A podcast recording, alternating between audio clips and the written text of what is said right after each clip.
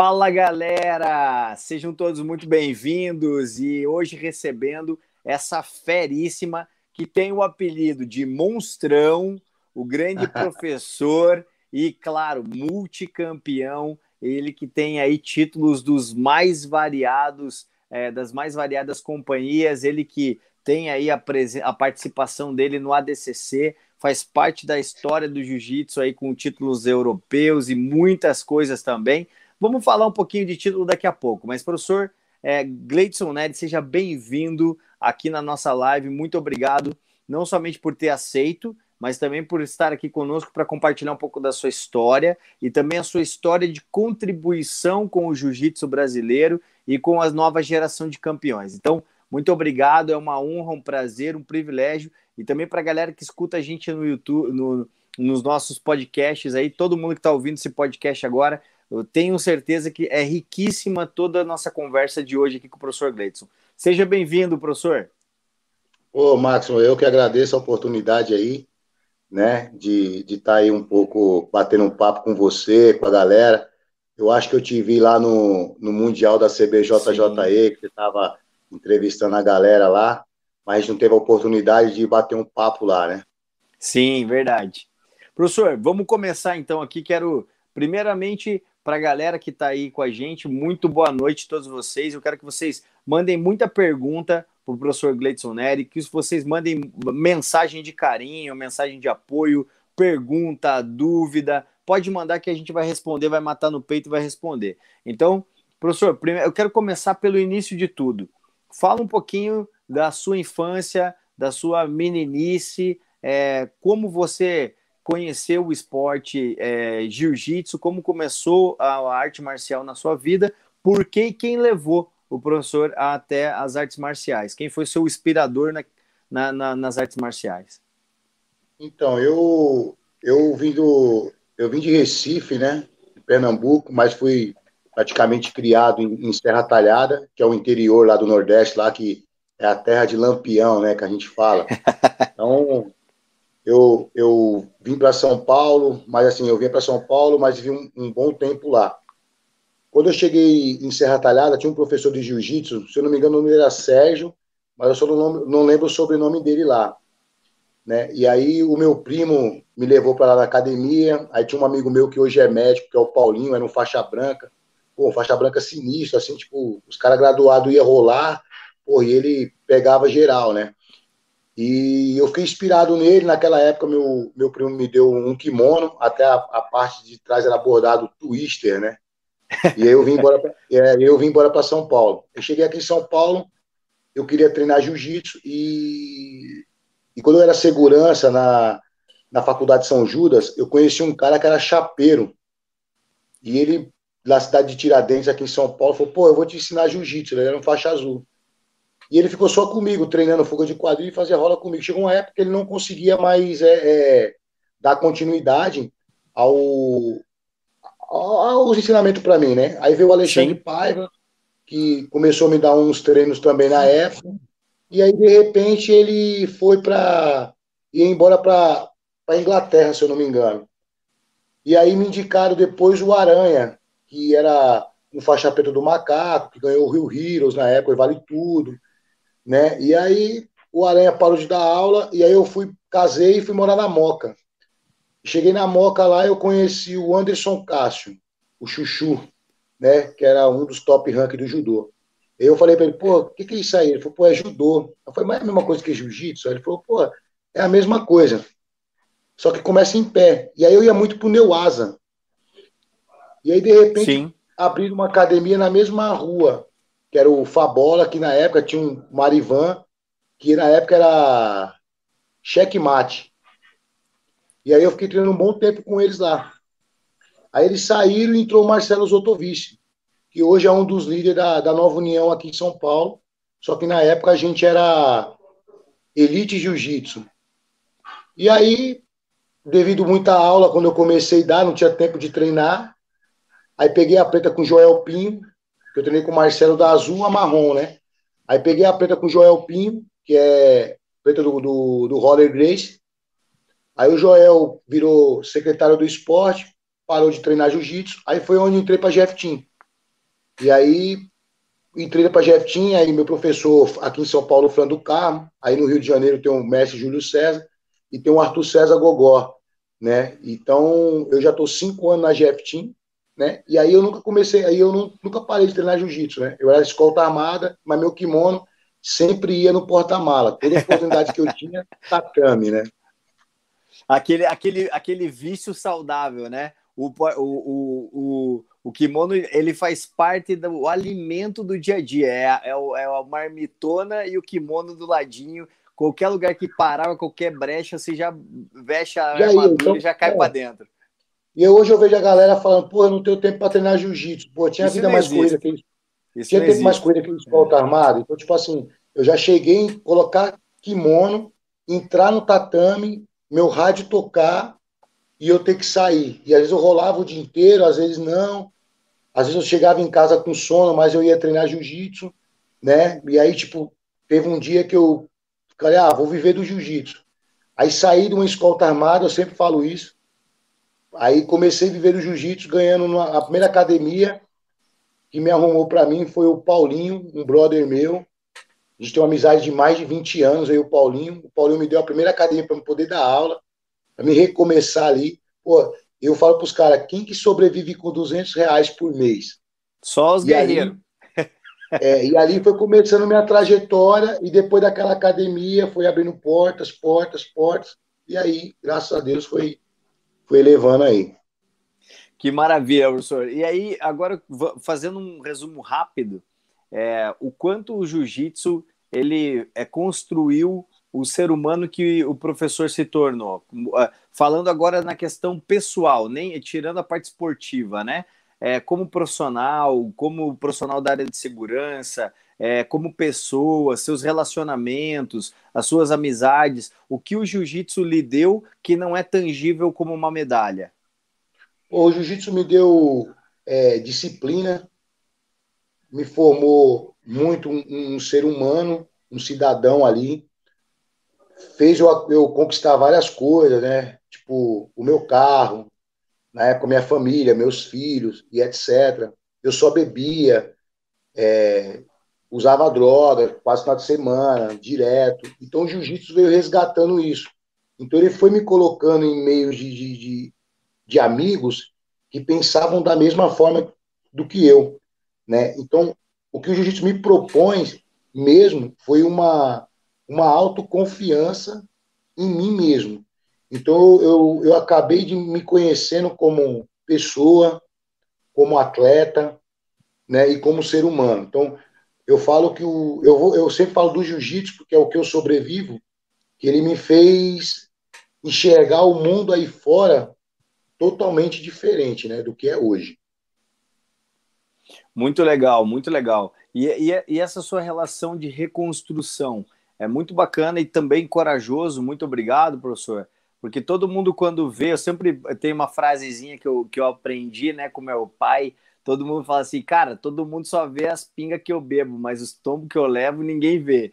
Então, é, to, todo mundo. É muito fácil você chegar e aplaudir alguém num pódio. Cara, é, é, é muito simples, né? É muito fácil e simples. Eu quero ver você estender a mão para quem está caído. E isso é difícil. Porque uma coisa é você aplaudir quem está de pé e quem está no pódio. Outra coisa é quando vocês têm, têm que estender a mão para levantar quem está caído. Essa, é, essa relação, é, o, o é, ela, ela também é uma relação que envolve uma troca.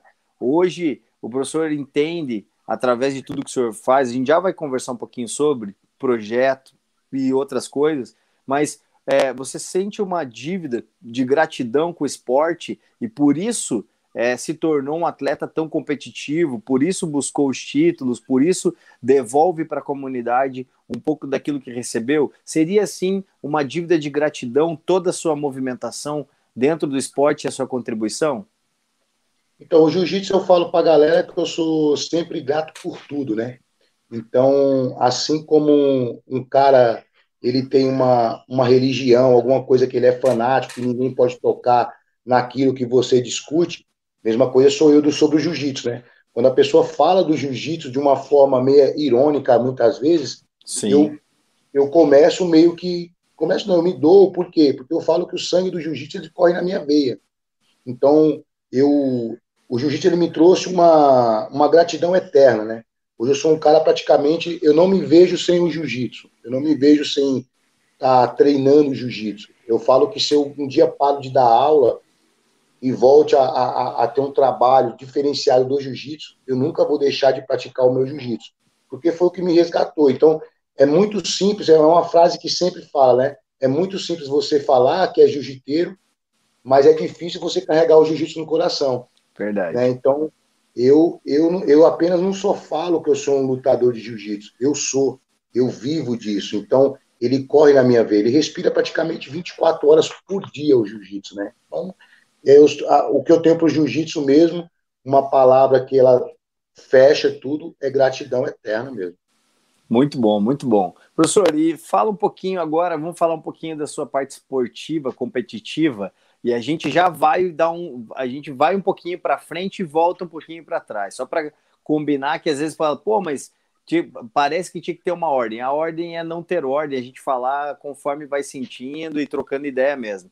Mas falando um pouquinho da parte competitiva, quando que o professor se torna o monstrão, quando o professor se torna o, o, o atleta e em que momento a competição ela passou a ser algo desejado, aquela coisa de sentir aquela adrenalina de ir para a guerra mesmo e tal, de se testar. Isso foi desde do, primeiro momento, desde que teve o início no contato, desde a faixa branca, ou foi algo que foi sendo construído para hoje ter os inúmeros títulos hoje que o senhor tem? Então, eu sempre, na realidade, todo esporte que eu pratiquei, eu sempre queria ter essa gana de, de competição, né? Eu falo que eu não gosto de perder nem no paro ímpar, né? Tudo para mim é competitivo, né? E, e, eu sempre venho competindo, desde a faixa roxa, da faixa azul, da faixa marrom. Na faixa marrom eu competi bastante, ganhei muito.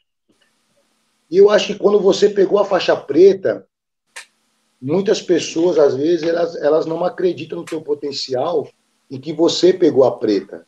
Sim. Tipo, pá, o cara pegou a preta, pô, será que ele é tudo isso mesmo? Porque pegou Sim. a preta e etc e tal. E aí eu me lembro que eu, quando eu peguei a preta, eu lutei o primeiro campeonato, que foi o, São, é, o Paulista da CBJJE. E eu ganhei. Uhum. E depois eu vou disputar entre outros campeonatos, pô, eu comecei a perder. Eu falei, nossa, mano, só tô perdendo. Até que os caras falaram que é difícil, né? Sim. um aluno meu, um aluno meu falou assim para mim, o Vandré, pô, mestrão, calma, calma que você vai se encaixar, o teu jogo ainda não encaixou. E aí eu fui lutar o brasileiro sem kimono, no Rio de Janeiro. O primeiro campeonato sem kimono, 2000 e... 2017, se eu não me engano. E eu perdi. Eu falei, nossa, meu, negócio é feio. Então, naquilo, depois daquilo ali, eu comecei a falar, não, eu preciso treinar, preciso chegar entre os caras, preciso estar ali e tal, não sei o quê. E aí eu voltei em 2018, aí fui campeão brasileiro 2018 absoluto, terceiro categoria. E aí em 2009 eu também me tornei campeão brasileiro, é, se eu não me engano, peso absoluto, porque eu. Não, só peso, porque eu fechei com, com o meu mestre, né? Então, depois daquele ali que eu peguei a faixa preta, que eu comecei a ganhar alguns títulos importantes, aí começou a entrar o jiu-jitsu. Falei, não, mano, é isso que eu vou, vou ser atleta. Aí eu comecei a dar muito mais valor mesmo à vida de atleta quando eu cheguei na faixa preta. Aí eu falei, não, realmente eu preciso dar uma, uma focada a mais nisso daí. Aí comecei a correr atrás, aí comecei a treinar que nem louco. Né? E aí, de, de, a partir dessa, dessa consciência de que a faixa preta é o novo faixa branca, com todo respeito, obviamente, às faixas pretas, e, cara, sem palavras, eu respeito absolutamente toda a hierarquia do jiu-jitsu, mas a, o, o, faixa preta, o novo faixa preta é o, praticamente o novo faixa branca, porque toda a construção de, de, de jiu-jitsu que foi feito, lapidado durante anos através da, das coloridas, é, a faixa preta é um cenário novo, completamente novo, onde você vai encontrar atletas já com renome internacional, atletas já consolidados na, na questão de, de competições, e tem que tentar nivelar, porque é ali que se, se é, na faixa preta que fica bastante explícito o atleta que é atleta, que ele é o atleta de fato patrocinado, é, que vive para o esporte, que ele treina três, quatro vezes por dia, que ele faz camp, que ele viaja pelo mundo todo, e aquele que é o atleta amador, que ele não tem todo esse recurso financeiro, que ele não tem todo esse apoio, não está no grande eixo, também não está fora do Brasil, onde o esporte é mais valorizado. Aqui o, o atleta faixa preta ele tem que se dividir muitas vezes na se dividir muitas vezes não, na sua maioria das vezes a grande maioria não pode viver somente do esporte como atleta. Ele tem que dar aula, ele tem que ter uma academia, ele tem, ele tem que fazer muita coisa que não é relacionada, às vezes até trabalhar fora em outro tipo de profissão, porque o esporte, pela falta da valorização, ele não a pessoa não consegue sobreviver somente dele.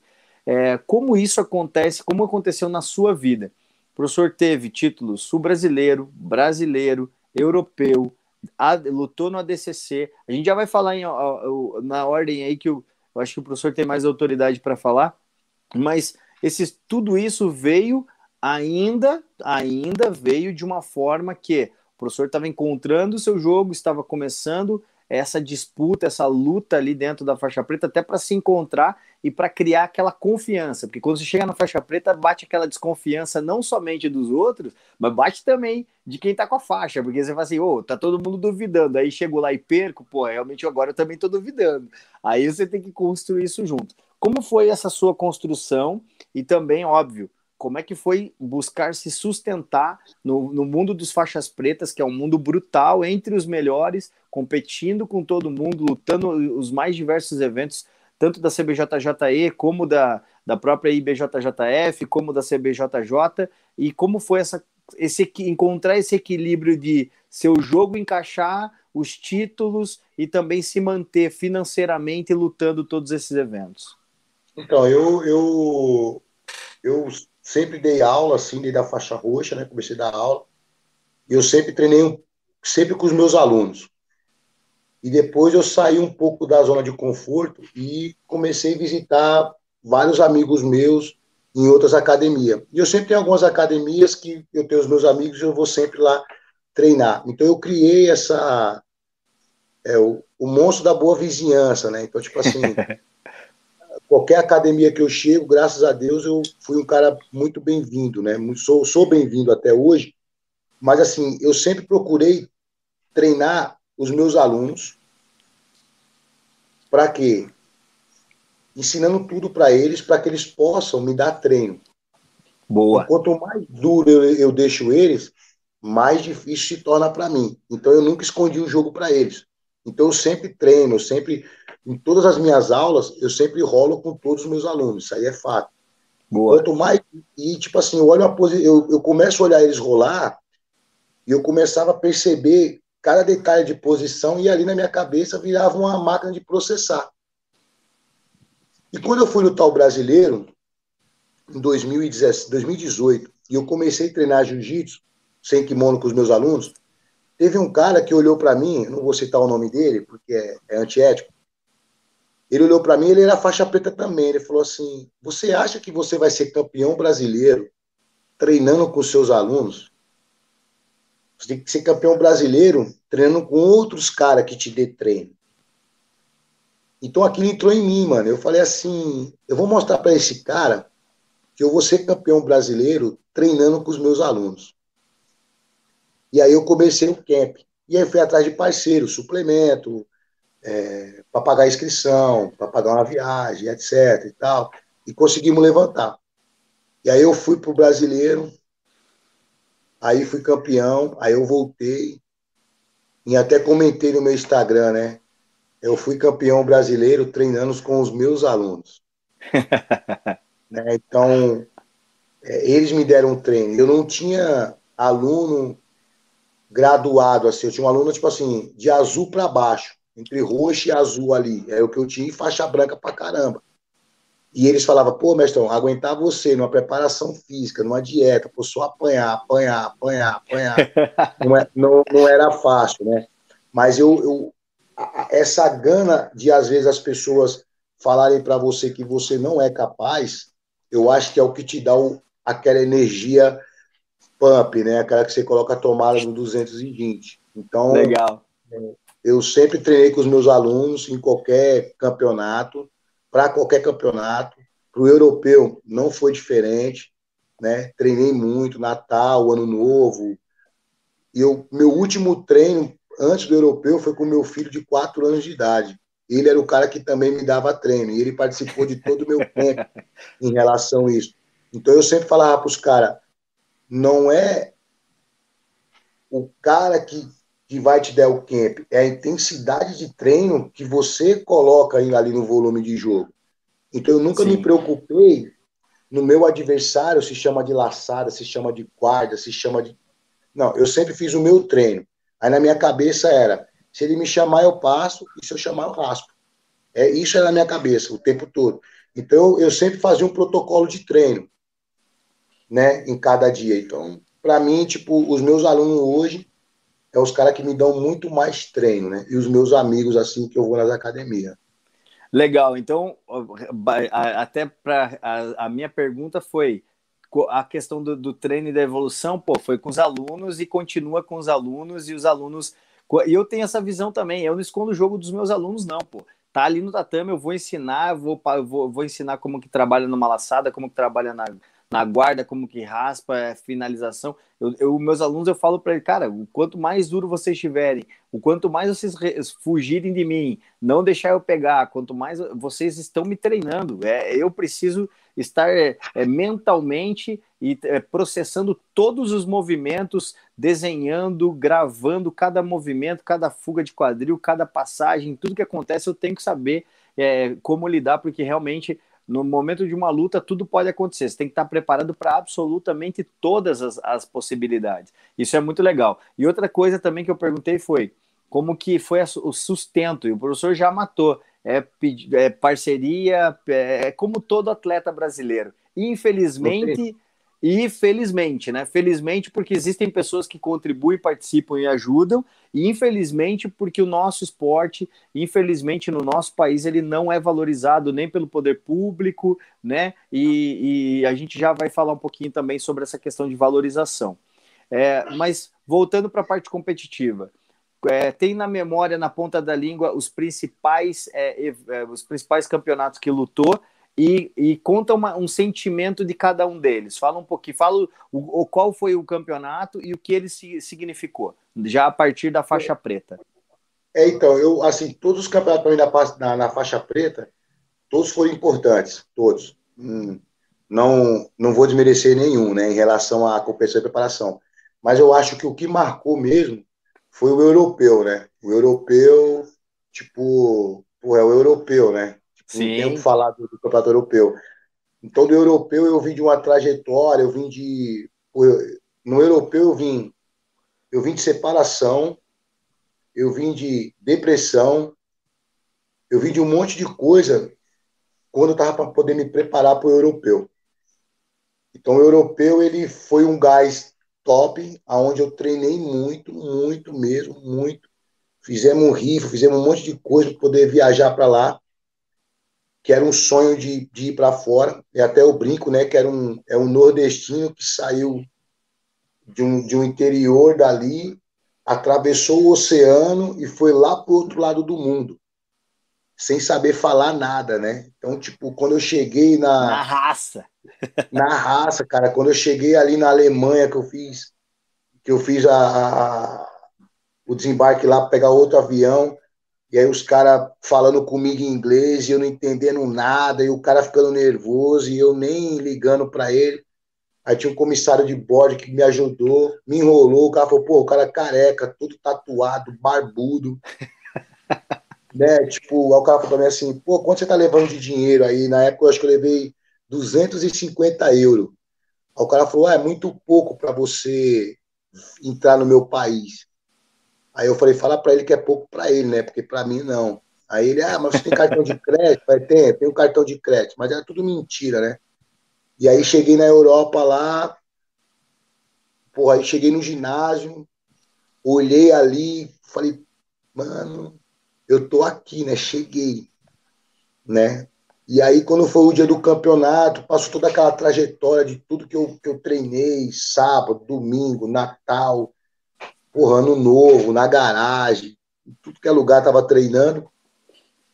E quando eu cheguei, que eu fiz a minha primeira luta, eu peguei um estilo italiano, depois eu peguei um russo, e depois eu peguei o atual campeão europeu. Já tinha três vezes campeão europeu. Os caras que era do UFC e o caramba tal. Aí eu falei, aí esse é o cara, né? É. Falei, então tá bom. Aí comecei a botar meu ritmo de jogo lá, aí acabei ganhando dele. Aí fui pra final, aí até meu aluno falou, falta mais uma. E eu cheio de dor, cara. Dor, tal. Falei, pô, falta mais uma só. Aí eu, a final era eu e o Rafael Cordeiro, que também era da GF Team. E, cara, eu sei que ele me deu, eu sei que ele me deu uma queda, não sei se foi uma queda, e ele colocou 2 a 0 e uma vantagem para mim. Olhei pro placar, tinha um minuto. Tá até no meu Nossa, Instagram essa luta. Caraca. Eu falei, eu falei, mano, preciso quedar esse cara, velho. Preciso quedar esse cara, não tem jeito. Eu liguei aquela, aquele último gás, né? E lá no Corinthians tinha um preparador físico, o Edson Ramalho. Ele falava, é agora, é agora, é o último gás, é o último gás. E tudo veio aqui na minha cabeça, tudo que eu tinha passado para chegar até lá. Pô, aí eu consegui quedar o cara e consegui meter o gancho. E com o estrangulamento encaixado, eu olhei pro placar, faltava cinco segundos. Eu falei, não acredito, cara. Aí o juiz parou a luta, e aí o cara levantou meu braço, campeão europeu. E a molecada que estava no ginásio gritava Mata Leão, porque no meu kimono era escrito Mata Leão. Uhum. Mata Leão, Mata Leão. Então, foi uma sensação, cara, que tipo. Foi o meu melhor título em relação à preparação e, e aquele e tudo que eu tinha passado. Né, tudo que eu passei. Então, ali foi praticamente superação e o melhor título, né? E aí, tipo, a medalha eu olho para ela hoje, e aí, tipo, eu falo, puta, tudo que eu passei hoje é. Hoje é Justifica. É Justifica. É. Justifica o, tudo. O brilho da medalha faz com que é, tudo seja justificado. Mestrão, vou, vou falar também. Galera, vou pedir para vocês, pô, deixa seu like, deixa seu curte ali, se inscreve no canal. Também segue a gente lá no, no Instagram, que vai ter mais uns, uns, takes depois do mestrão, vai ter mais coisa, vai ter o lançamento do podcast do, do, do, do professor lá também na nossa, no nosso Spotify. O podcast vai para o Spotify, vai estar tá na Anchor, vai. Então, galera, vá, vamos, vamos curtir, vamos, vai estar tá no, no, na Apple Podcast, no Google Podcast. Então, vamos compartilhar aí, vamos curtir. Não esquece de deixar seu like, não esquece de ativar as notificações, não esquece de se inscrever no canal. E se quiser deixar um super chat, manda um super chat aí também para a gente, que a gente agradece muito aí para continuar o projeto. É, então, o europeu ele, ele resume, não resume, obviamente que cada medalha tem sua, sua, sua história, né? Eu sempre falo que cada medalha tem sua história. Cada, é. cada, é, cada, se for falar de uma por uma, vai ter sua história, vai ter seu, seu, seu sacrifício, vai ter sua, a sua recompensa. É, qual foi talvez o maior desafio competitivo, fora esse do europeu, qual foi o maior desafio competitivo que é, o professor poderia nos contar, assim, da, que, que foi um desafio competitivo? Nem estou falando toda essa carga emocional, viagem, dificuldade da língua e tal, mas competitivo no, no, no tatame mesmo. Entrou lá e sentiu que é, foi o maior desafio competitivo. Pô, em 2000 e... 2018, Campeonato Brasileiro sem kimono. Tava aí meu professor, aí eu perdi a primeira luta e meu professor foi e foi lutar com o cara e aí meu professor acho que nunca tinha sido finalizado sem kimono. E o cara foi e finalizou meu professor no sem kimono, gogó. E aí nós dois no pódio, nós dois de terceiro. Aí fomos pro absoluto. E o cara que finalizou ele caiu do meu lado da chave no absoluto. E aí eu ganhei de um, ele ganhou do outro. Aí eu ganhei um, ele ganhou outro. Aí na semifinal, eu peguei o cara que finalizou ele. Aí ele falou, mano, eu queria pegar o cara, mas ele caiu na tua chave. Eu falei, então já é. Cara, já, já foi dado recado, já fique tranquilo. e aí você entrou com aquela responsabilidade de falar, mano, o cara bateu no meu professor, e se o cara bater em mim, puta, bati no professor e bati no aluno e fui campeão. Aí não. E aí, né? cara, aí, meu, aí, esquenta. Mas foi uma, foi, mas foi uma taparia, cara. Mas saiu tipo aquela, aquela taparia mesmo. E tapa de um lado, tapa do outro. E a galera da GF Team tava assim, num, antigamente era, era, no Tijuca, né? E tava lá no Tijuca, lá onde nasceu o jiu-jitsu, a galera, a galera, bate nele, monstrão, bate nele, chama ele, chama ele, e tal, e tal.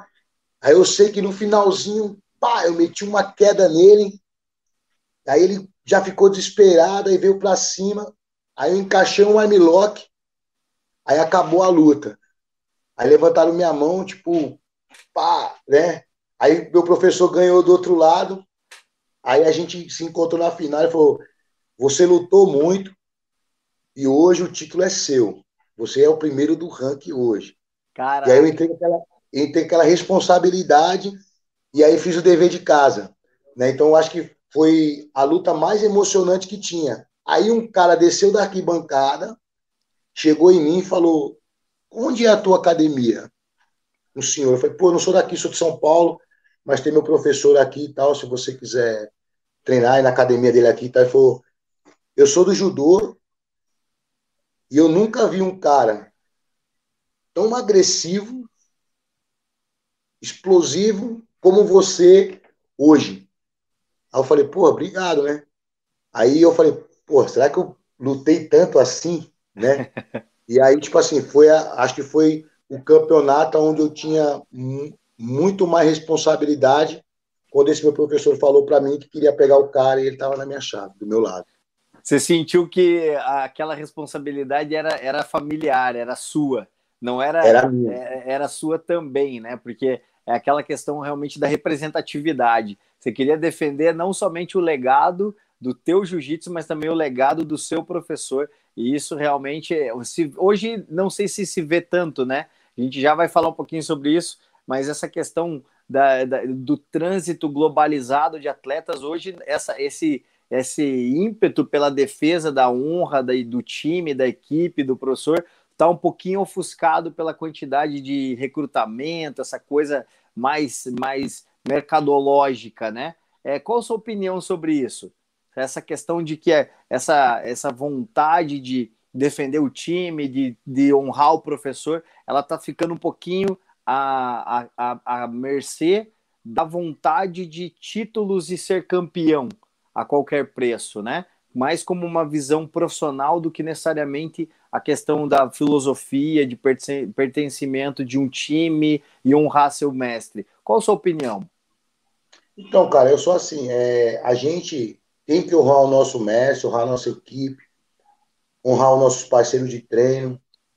Isso já na década de 90, né? Certo. O Hélio Grace falava que antigamente a gente brigava por academia e futuramente um dia a gente iria brigar por dinheiro. Sim. Né? E hoje o jiu-jitsu se tornou tão profissional que era o que todo mundo queria. Sim. Enquanto você está na sua academia com o seu professor, você vai honrar aquilo.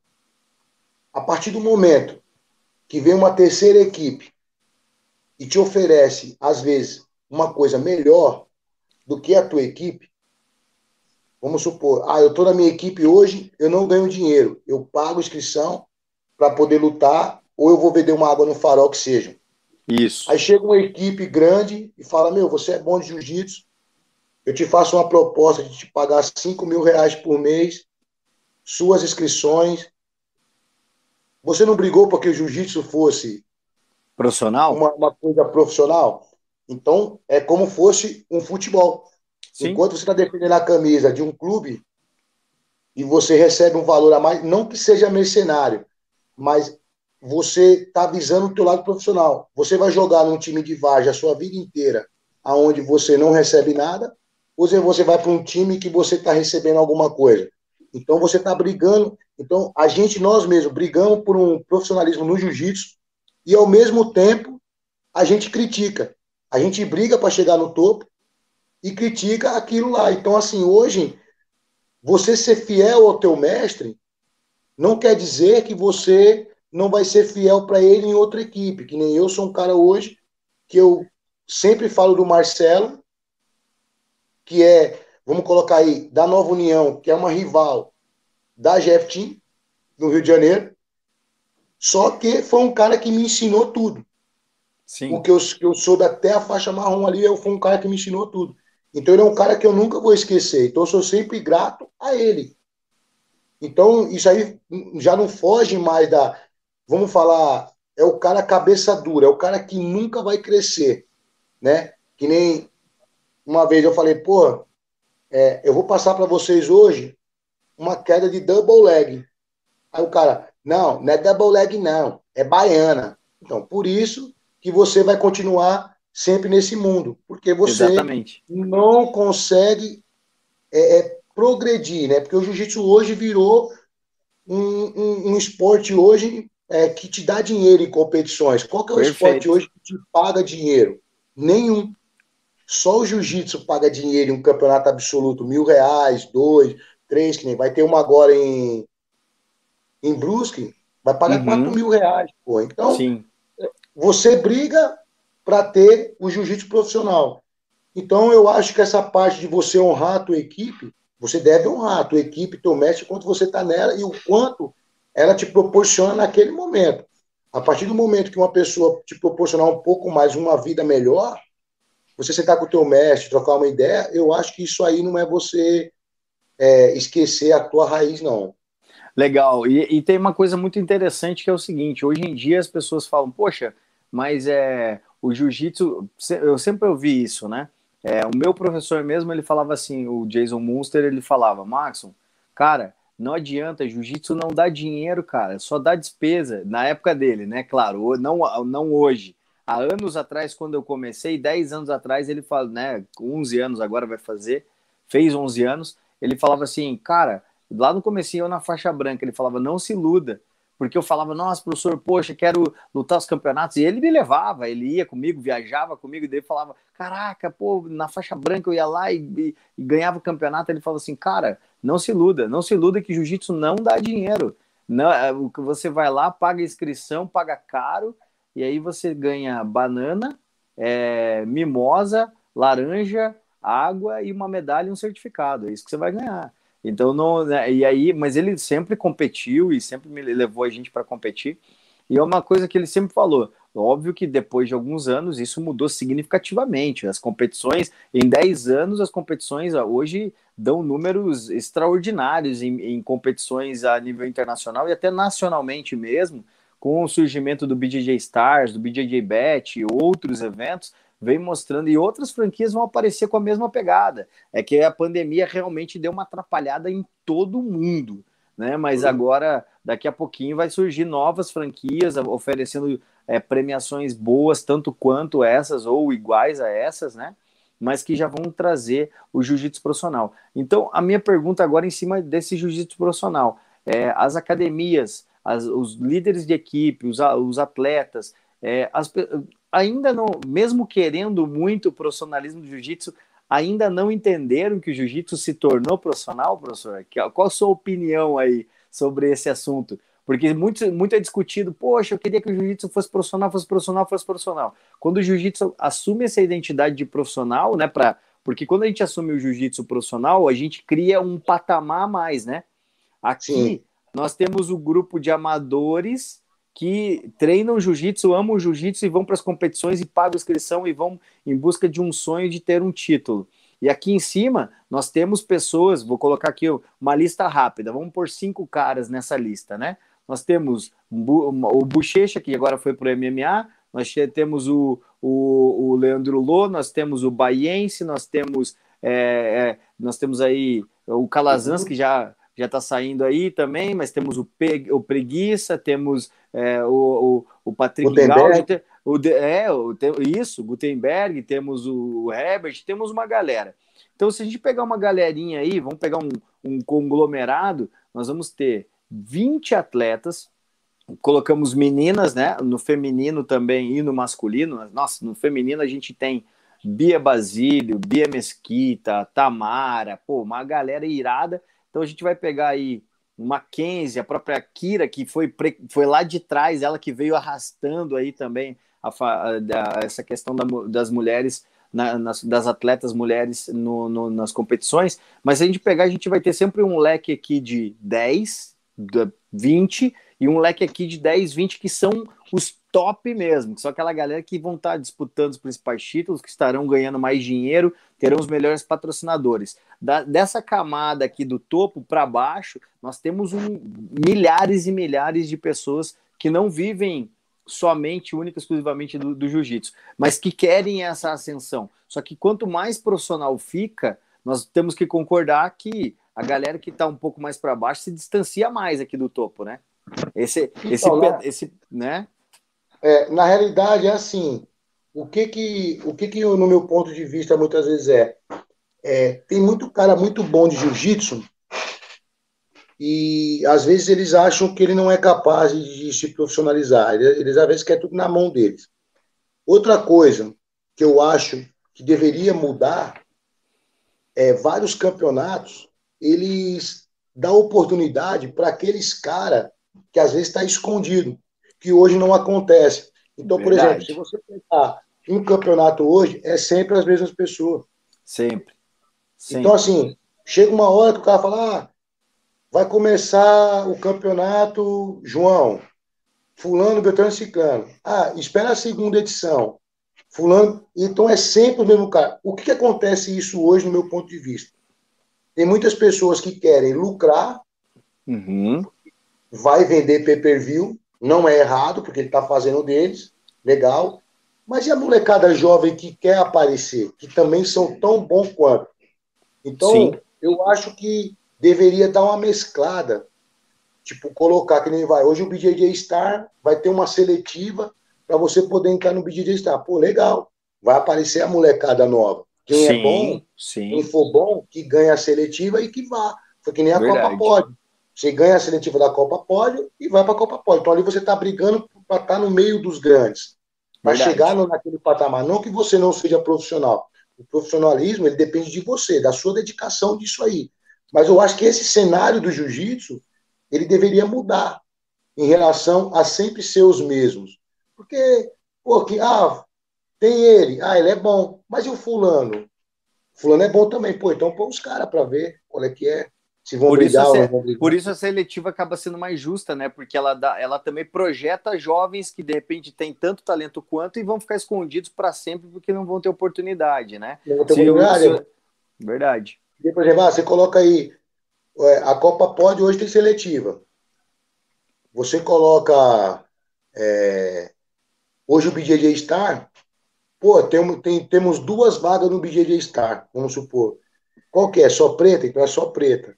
Então você faz uma seletiva de faixa preta naquela categoria. O cara que for campeão, você dá uma oportunidade para ele lá. Vai ter outra edição. Então, eu acho que cada, cada edição de, uma, de um campeonato deveria ter uma seletiva ou duas ou três vagas para aquela pessoa, para que ele possa aparecer. Verdade. E aí ele começa a ganhar o seu dinheiro, ganhar os seus patrocínios. Porque se nós brasileiros não ajudar nós brasileiros mesmo. Ninguém vai ajudar. É difícil. É, é verdade. Difícil. Então, eu acho que deveria ter um pouco dessa, dessa consciência aí é, de alguns organizadores, na minha humilde opinião, né? Cada Legal. um tem a sua opinião. Mas eu acho que, que a seletiva ela é a maneira mais justa mesmo. Até eu queria que, que, que antes da gente falar um pouquinho sobre o projeto, quero falar um, com o professor um pouquinho sobre o projeto. É, mas eu queria, antes de qualquer coisa, ouvir um pouquinho do professor sobre a sua experiência no ADCC. A ADCC é a maior meca do, do, do, do grappling, da luta agarrada do mundo, né? Não tem, não, eu acho que igual ao ADCC não existe nenhum nenhum evento comparado ao ADCC na parte de no-gi. Né? Existem vários, né? Claro, o título mundial, né? Da, da de, de, de, a gente não está discutindo isso. É cada título, como, eu falei, não estamos, não estamos desmerecendo título nenhum, mas só ter pisado para participar do ADCC, o ADCC já é um, um um evento fora, né? É uma Copa do Mundo, ele não acontece todo ano, já começa por aí. Ele, ele já não já, já tem essa, essa, essa personalidade, essa coisa mística de que ele não, não acontece todo ano, e outra, ou são atletas convidados, né, que, que ganham lá a carta, convite para lutar, ou são atletas que se, eh, se qualificam para a seletiva. Como foi tua história, professor, dentro do ADCC? Conta um pouquinho para a gente dessa, desse, dessa sensação e da sua experiência no ADCC.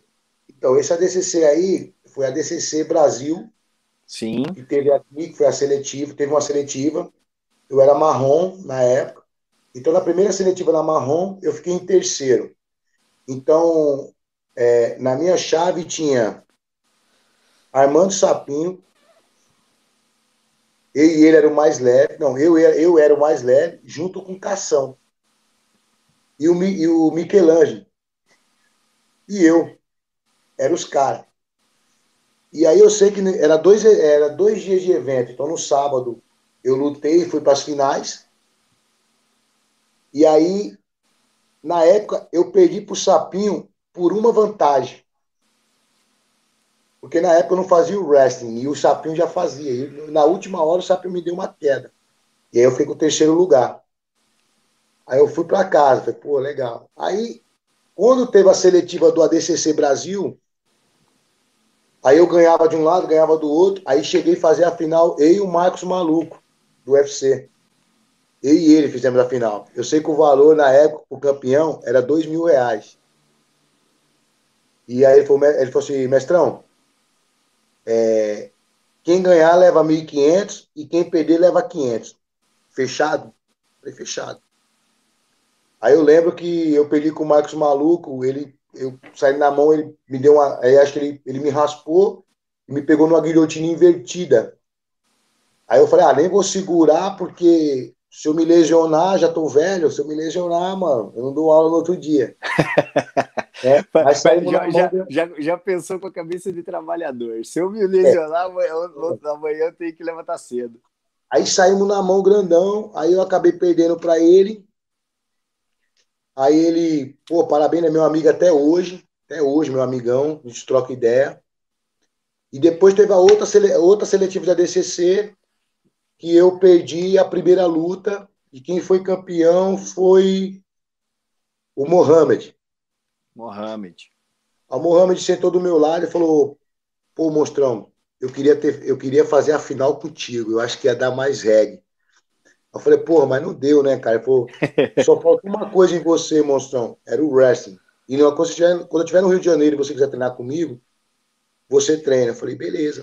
Aí nesse último ADCC que teve agora, aí na minha categoria tinha Paulinho Baraona, que foi o atual campeão até 99, né? E aí tava o Caio tal. Aí o Caio falou: pô, mostrão, essa medalha é muito difícil, poucos têm. Se você tiver uma, já tá de bom tamanho. Eu falei, pô, então já. tô legal. Com duas, então. Pois é, já tá tem duas. Tá é.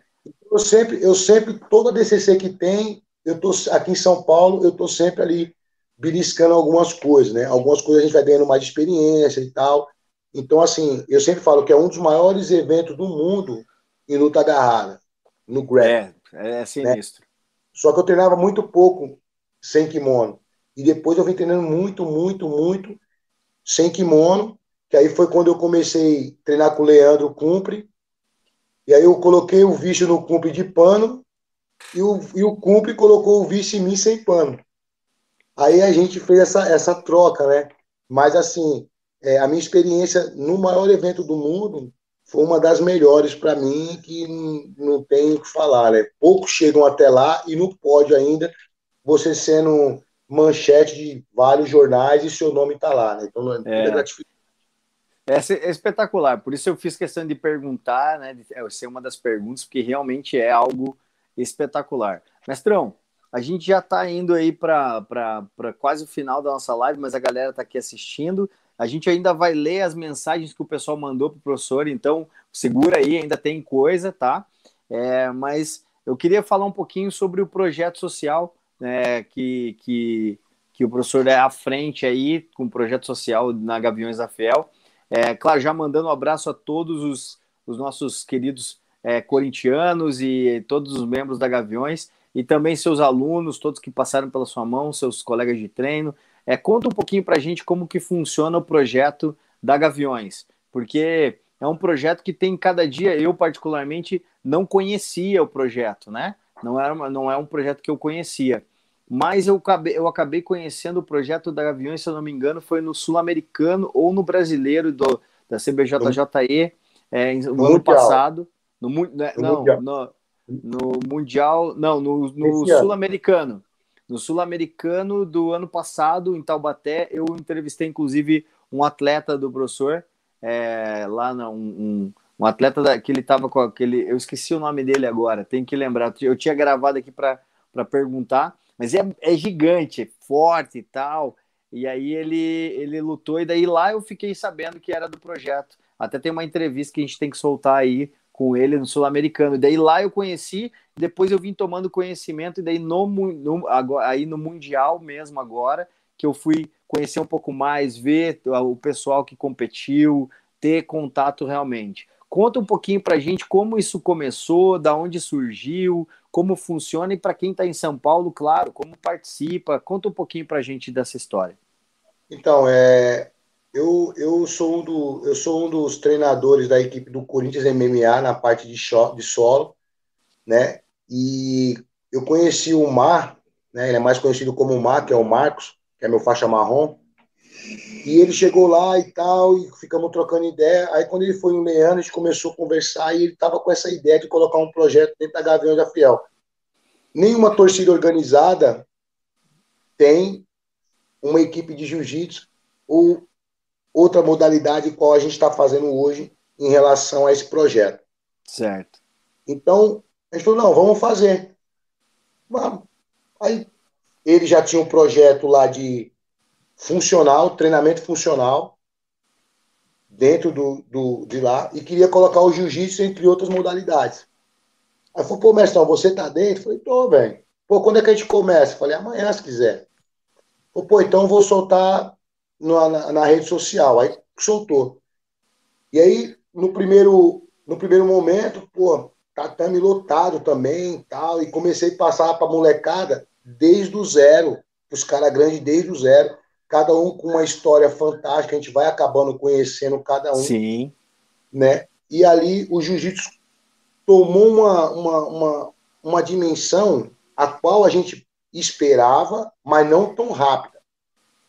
Né? Então, dentro da Gavião da Fiel hoje, do nosso projeto, a gente tem Muay Thai, Jiu-Jitsu, boxe, é, funcional, futebol de salão, basquete e capoeira, se eu não me engano. São essas sete modalidades que a gente tem lá. E judô. E também temos judô lá. E a gente começou a fazer kimono, hash, camiseta, bermuda. Meu, vendemos para o mundo inteiro e para o país inteiro essas camisetas. Então o projeto tomou uma proporção muito grande. Quando foi no Mundial, a gente colocamos 10 atletas e trouxemos 14 medalhas. Né? Que beleza. E isso foi, é, isso foi é, gerando uma autoconfiança neles mesmos. E também, com a, como a, a, diretoria e a nova diretoria que está vindo agora também, ela apoiando bastante. Tem um, tem um presidente nosso lá, o Digão, tem um vice-presidente também, o, o Alezinho, que está sempre lá, está sempre falando, está sempre tocando esse projeto e dando uma total liberdade para que ele decole, né? Então essa nova, essa nova, essa nova presidência que está vindo também, ela está apoiando também o, o esporte, que é o essencial, e esse projeto. Né? Então, hoje a gente tem lá apoio de suplementos, que é a, a Forte Nutrition, que está lá patrocinando a gente, que patrocina também o time do Corinthians em si. Né? então, ele está dando esse suporte de, de, de suplementação para a gente. A gente tem patrocínio de parceiro, né? De médico, dentista, né? Então, tudo isso chegou na Gaviões através de muito trabalho, né? O Mar, que é um que é o cara que é linha de frente assim em relação à, à negociação, a, a falar e tal, ele é um cara muito inteligente e um cara que tem um coração gigante, Então ele, ele, ele, ele conseguiu implantar dentro da Gaviões, lembrando que a gente é a única torcida organizada a ter o jiu-jitsu e o uniforme para tudo. Mandamos fazer um bandeirão agora, acho que 5 por 4 metros. Os caras, quando tiver jogo, vai levar para o estádio para essa proporção geral, né? Mas o intuito nosso mesmo dentro do projeto é você formar cidadãos de opinião. Mas só Muito que a gente está vindo em competição, né? Que eu sempre falo, o projeto social não foi feito para você fazer uma máquina de campeões. O projeto social foi feito para você formar cidadãos. Esse Verdade. é o intuito do projeto social. Só que lá está se tornando uma fábrica de, de campeões. Então, assim, lá a gente não tem uma bandeira específica. Então, todo mundo que é G13, Cícero Costa, B9 e tal, os caras treinam com a gente lá e levam o pet nosso do projeto e compra a nossa camiseta.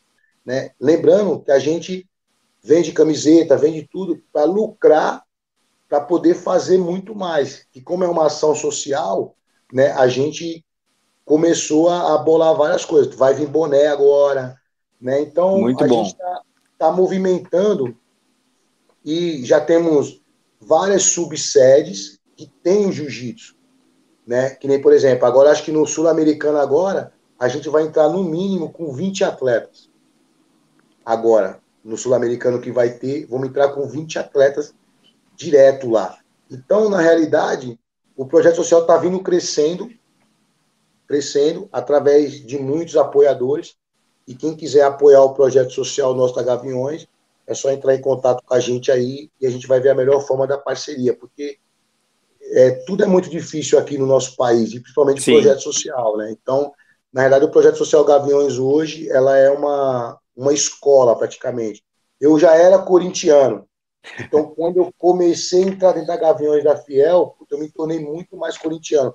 E as pessoas que estão lá são um ser humano fantástico, cara. Então, puta, a gente tem de tudo lá dentro, mas a emoção de você ver no brilho deles quando ganham uma medalha, quando você vai lutar, e ele está ali em cima de você, te incentivando, te não te idolatrando, mas ele dando valor ao seu trabalho ali, o respeito que eles têm pela minha pessoa que está ali, eu acho que vale todo o, o, dinheiro do mundo aí. Então, Projeto Social Gaviões hoje, quem quiser treinar, é só encostar lá junto com a gente, pegar lá no, no Google lá, Gaviões da Fiel, vai estar o endereço, é só encostar, tem que ser corintiano ou não corintiano também, pode encostar lá junto com a gente, fazer o nosso treino, lá é sempre bem-vindo, lá não tem esse negócio de, ah, mas é uma torcida, mano, a torcida é uma coisa e o jiu-jitsu é totalmente outro, o projeto é outro, a gente sabe separar e diferenciar essa essa causa. Essa paixão, aí, né? Essa paixão, é, né?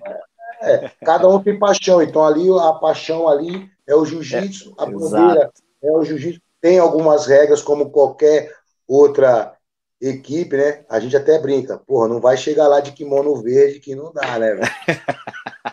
é, mas só pode preto, azul e branco, então tá tudo beleza. Tá tudo, tá preto. Tudo, tá, tá é, lá é preto e branco. Preto e branco, é isso aí.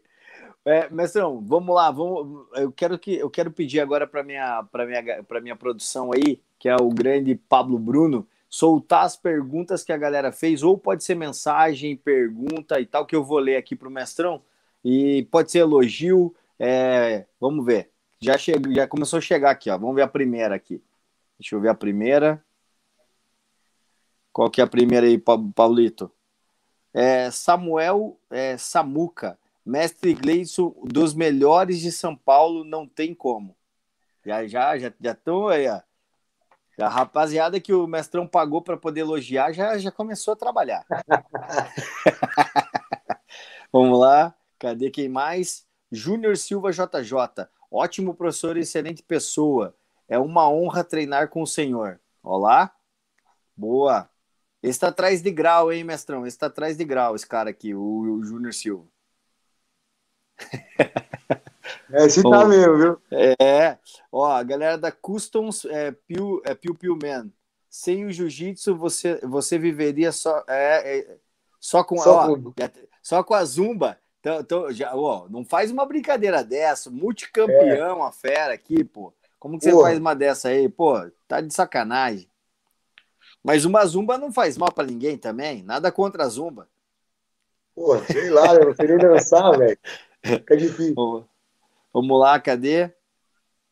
Tem mais aqui. Luan, boa noite. Gostaria de saber do mestre Monstrão é, a importância dos alunos que ele forma, é, forma que, que ele forma no jiu-jitsu dele, tanto na preparação, camp, fora dos tatames também. Então, ó, uma pergunta interessante é saber a importância dos alunos, né, de formar o seu, da, da formação dos seus alunos, ter a parte de camp, preparação física e também fora dos tatames, como que isso funciona. Então, a, o camp, eu falo que a gente vive em, em camp constante. Então, todo treino é um camp.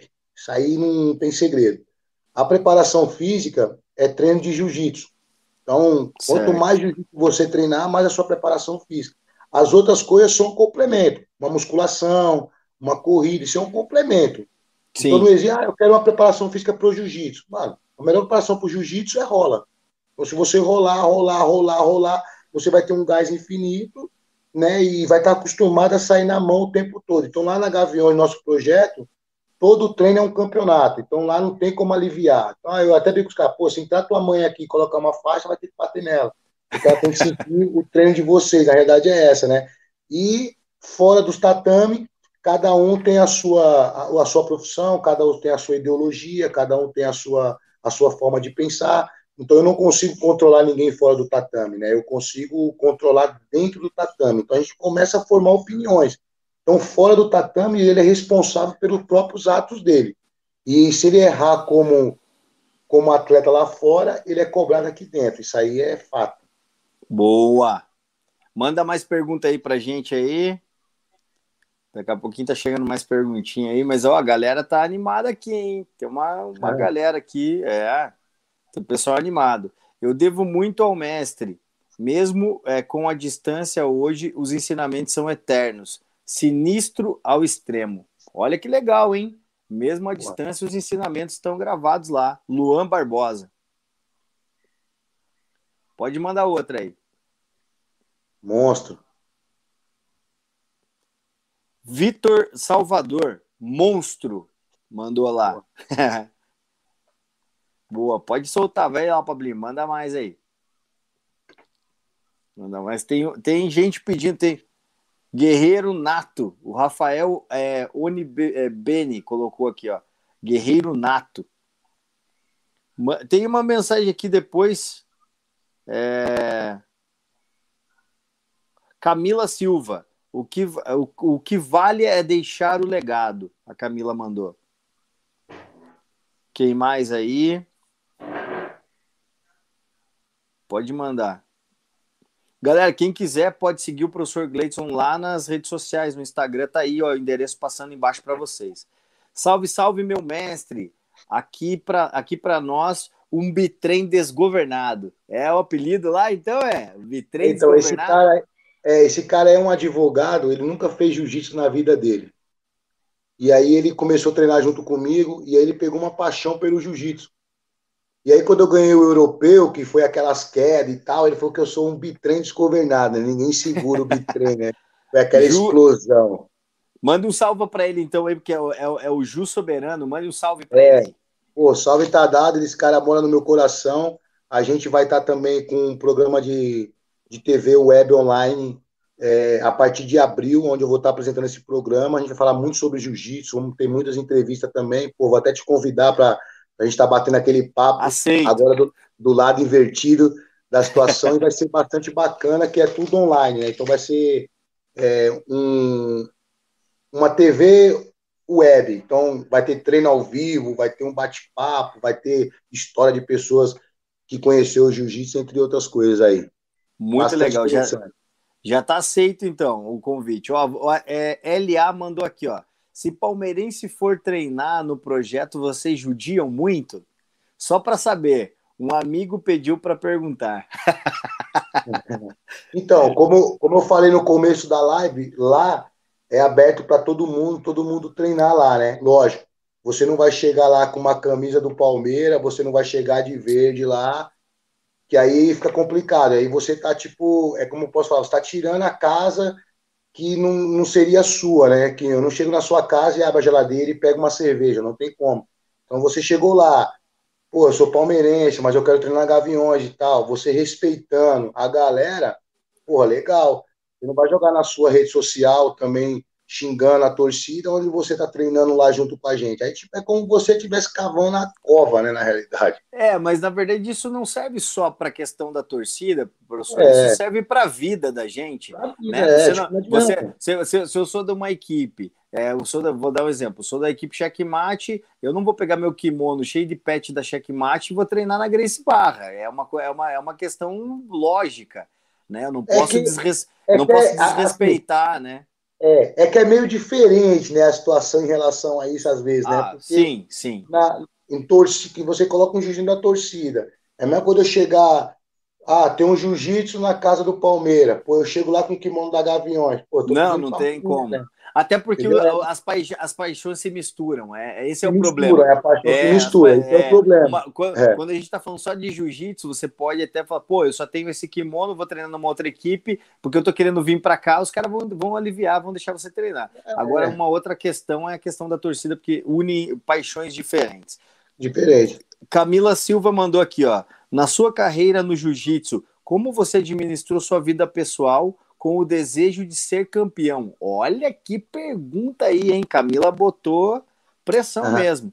Como é que o professor administrou na sua carreira do jiu-jitsu a sua vontade, sua gana de ser campeão com a vida pessoal? Como foi essa administração? Então, é, eu tra é, é muito simples, né? É você trazer o jiu-jitsu para sua vida. É simples. Todos os ensinamentos, a sua postura, a sua forma de agir, então, não é, é, é bem simples, né? Quando você está aqui fora, você não só é visto como Gleidson, né? Você é visto como professor Gleidson, como atleta Gleidson, como, como faixa preta. Então, eu não preciso andar com a minha faixa preta pendurada no meu pescoço 24 horas. Todo mundo já vai saber que você é um faixa preta. Então, a sua postura em si aí fora, ela você consegue administrar. E isso você sabendo diferenciar, né? É, Sim. Ser o seu amigo, ser é, te respeitar e te ver de outra maneira. Então eles acabam facilitando tudo isso. Críticas, elas vão vir, e a crítica foi construtiva ou não, aí depende de você. Então a vida, você tem que saber levar ela de uma forma simples, né? Então, para mim, não teve muito trabalho, não. Ó, show de bola, mestrão. Ó, olha, olha a, a, a, fala do Ale aqui. O Ale Oz mandou. O mestre é bom de jiu-jitsu, mas é ruim de bola. Não sei, é uma afirmação do Ale. Tá? Esse aí, e, esse aí é o. Rapa do é funcional, o meu... passou o carro, ele falou. Esse é meu vice, esse, esse é o vice-presidente, esse é meu vice-presidente. Ele estava lá em cima lá e eles estavam fazendo funcional. É, vamos fazer um timinho aí contra vocês, nós vamos ganhar. Tomaram 5 a 1 Ô, louco, gente. hein? Ô, louco, Tomaram 5 a 1 Fora o show de bola. que beleza, que beleza. Outra lá, vamos ver que, que vem lá pra gente. O Ale tá dando risada, ó, ele, ele concordou. Danilo Veloso, Danilo Veloso mandou. É, o que você acha dos caras que andam com o kimono na rua? Daí mandou uma gargalhada só para só para descontrair. É, que, como é que é isso aí? Tem, muito, tem muita gente aí, meu professor, quase ninguém que sai na rua com o kimonão, com a faixa amarrada, brabo, óculos escuro. Como é que é isso aí? Porra, a gente, a gente vai tirar onda, porque assim. Eles nunca. É, é, a gente fala que dentro do tatame nunca vai deixar de ser piada, né? Por isso que eles têm que existir. Né? Sim. A gente fala, eles têm que existir. Então, tipo assim, entre nós, faixa preta e graduado, já sabe quem que é a galera que sempre faz isso, né? Pra ir embora para casa mais rápido, né? Então, tipo, ele quer mostrar que é lutador, né? Então, Pô, vou deixar essa pergunta, vou deixar essa resposta meio no ar, porque para mim, é, para bom entendedor, a palavra basta, né? Boa, boa. Para alguém, para alguém o, o kimono caiu bem, né? Para alguém esse o kimoninho caiu, caiu bem. É. Vamos lá. O Celso Moraes colocou aqui, ó. O que você acha dessa nova geração que está desafiando os faixas preta? Exemplo, Mica Galvão, quando estava na Azul. Então, na realidade, é, na realidade, eu acho que saiu uma falta de respeito muito grande é, em relação à história de cada professor. Então, para você desafiar um faixa preta, primeiro você tem que chegar até a faixa preta ou conhecer a história dele. Então, eu acho que cada um é no seu degrau ou, na sua, ou no seu momento. Isso. Se ele luta com faixa preta numa categoria que possa liberar tudo, se ele luta comigo, cara, eu não pensava duas vezes, eu já ia no pé dele fácil, porque eu vou jogar na minha regra. Só que eu acho uma falta de respeito um menos graduado desafiar um cara muito mais graduado, aonde ele não conhece a história. Então, às vezes é o ego, é o ego, né, que é aquela forma de querer ser melhor do que os outros. Então, nisso aí você nunca vai ser ninguém. Tipo, então, para mim, enquanto você não conhecer a história do faixa preta que está lá, desculpa, tipo assim, ele foi o cara que te ensinou a engatinhar, mano. É a mesma coisa você chegar na sua mãe ou no seu pai e dar um tapa na cara dele. Legal, legal. Vamos lá, tem mais aí? Quem mais tem, tem mais contribuições aí? Mais pergunta? Pode mandar aí pra gente. Uh, tem mais alguma aí, Pablito? Não? Acabou? Tá. Se tiver, você chama aí que, eu, que a gente coloca aqui. Não tem... Ah, tem mais uma ali, ó. Vamos essa aqui, daí a gente já vai para as considerações finais aí, professor. Vou deixar o senhor descansar também, que amanhã tem mais. Deixa eu ver o que, que vem lá. Deixa eu ver aqui. Só um pouquinho, Pablo, que não apareceu aqui para mim ainda, não atualizou. É... Cadê, cadê, cadê? Deixa eu ver aqui, ó. Professor que não compete é igual dentista banguela. Campeão ah. de tudo e o negócio é sair, sair na, o negócio é sair na porrada. Então, é, isso aí quem fala, quem fala é eu e o meu mestre Gogó, né? É professor que não luta numa coisa que dentista banguelo. Você tá na academia lá e você nunca viu seu professor sair na porrada? É difícil, né? Você nunca viu, tipo, um mecânico, se ele não consegue, é, nunca mexeu no carro dele. É difícil, então não tem como, né? Um dentista banguelo, como é que vai falar para você que o dente tá bom?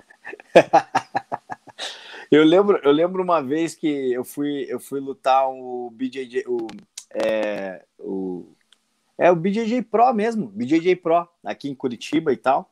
É, deixa ah. eu só ler mais uma aqui, ó. Vamos ler do Ju Soberano. O Ju Soberano tá, tá, tá, tá firmão aqui na live.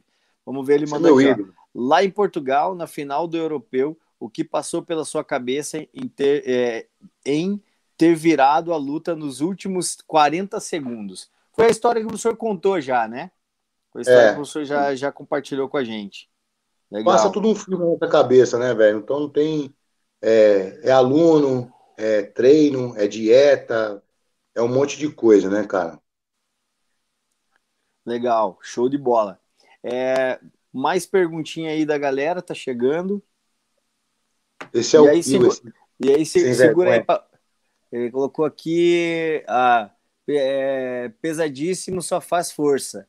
Abraço do Paulo Piu Piu. Grande Piu Piu, é. seu, seu figura.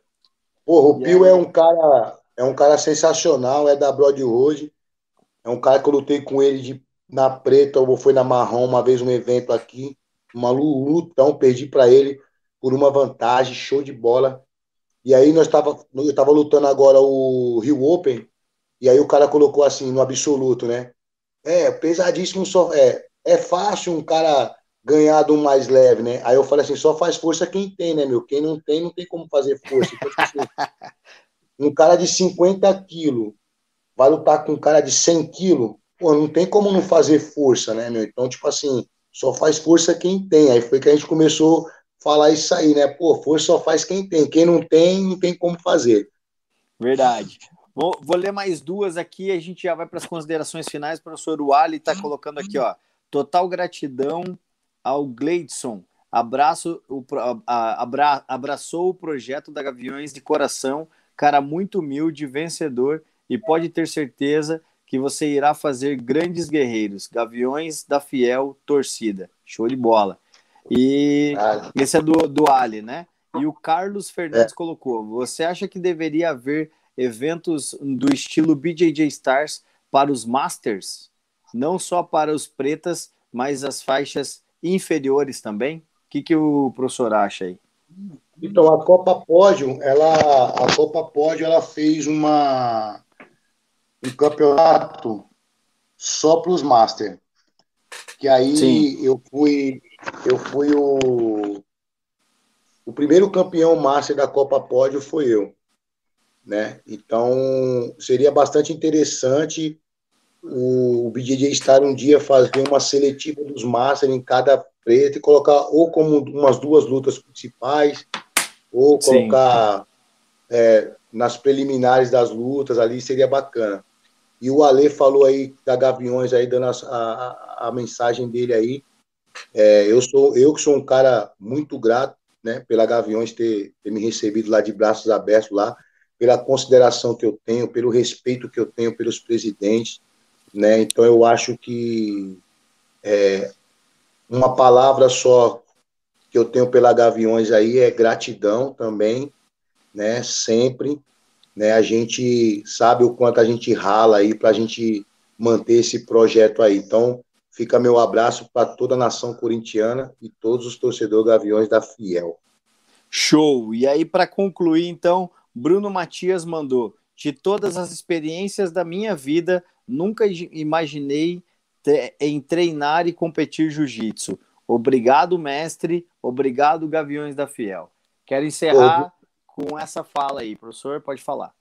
É, assim como todos os alunos meus da Gaviões da Fiel, pô, o Bruninho aí, eu não vou nem contar a história dele e tal, mas é um moleque muito guerreiro, o que, que ele passou, o que, que ele sobreviveu, e, e pela história da vida dele, assim, você ouvir dele que o jiu-jitsu transformou ele em muitas coisas e você ter o carinho, né, de pessoas como ele, como outros também, é o que te dá o combustível para você a cada dia é, é, matar um leão aí.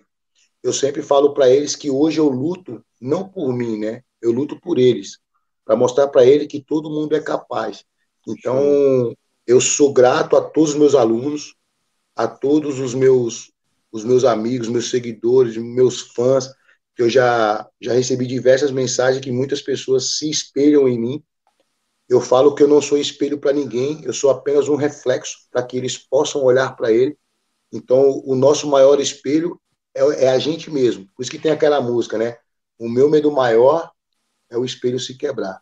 Então, Sim. o espelho é você. Então, se você se quebrar, você não consegue refletir para ninguém.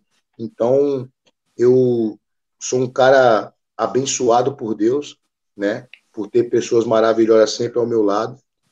E vou deixar mais uma vez essa mensagem que eu sou grato a, a Deus pelas pessoas que Ele tem colocado na minha vida, pelo projeto Gaviões que veio nascer.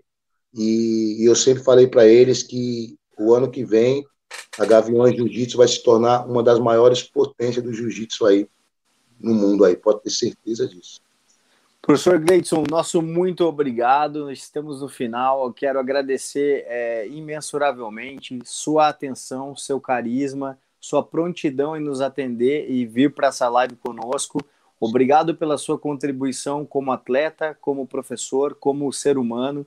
É, desejo que o professor e toda a sua família desfrutem de toda a saúde, é, cuidado com, as, com essa questão da pandemia, do Covid, se cuide e continue cuidando dos seus. Nossa, muita gratidão, nossa é, total gratidão também a todo mundo que faz parte da diretoria, da, da Gaviões, a todas as pessoas que tiveram é, a sensibilidade, ao Mar, ao Alê, que tiveram a sensibilidade de tocar o projeto, a todos os apoiadores, as empresas que patrocinam e mantêm o projeto também é, fortalecido, a todos os atletas Gaviões. Eu espero que nos próximos campeonatos, quando nos encontrarmos, que a galera da Gaviões possa vir. Se quiserem me dar uma camiseta de presente, não tem problema, do projeto Pô, também. Tá.